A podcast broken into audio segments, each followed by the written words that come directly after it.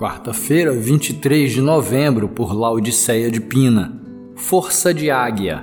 Aqueles que esperam no Senhor renovam as suas forças, voam bem alto como águias, correm e não ficam exaustos, andam e não se cansam. Isaías 40, verso 31.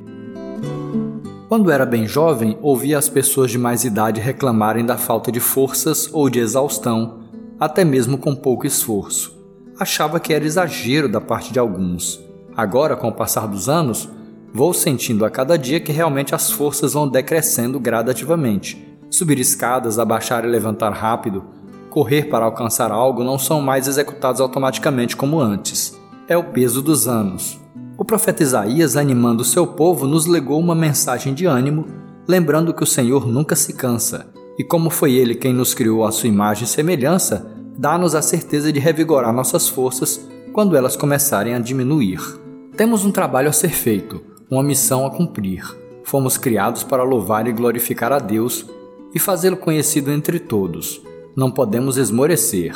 Enquanto estamos nesse mundo, não podemos parar.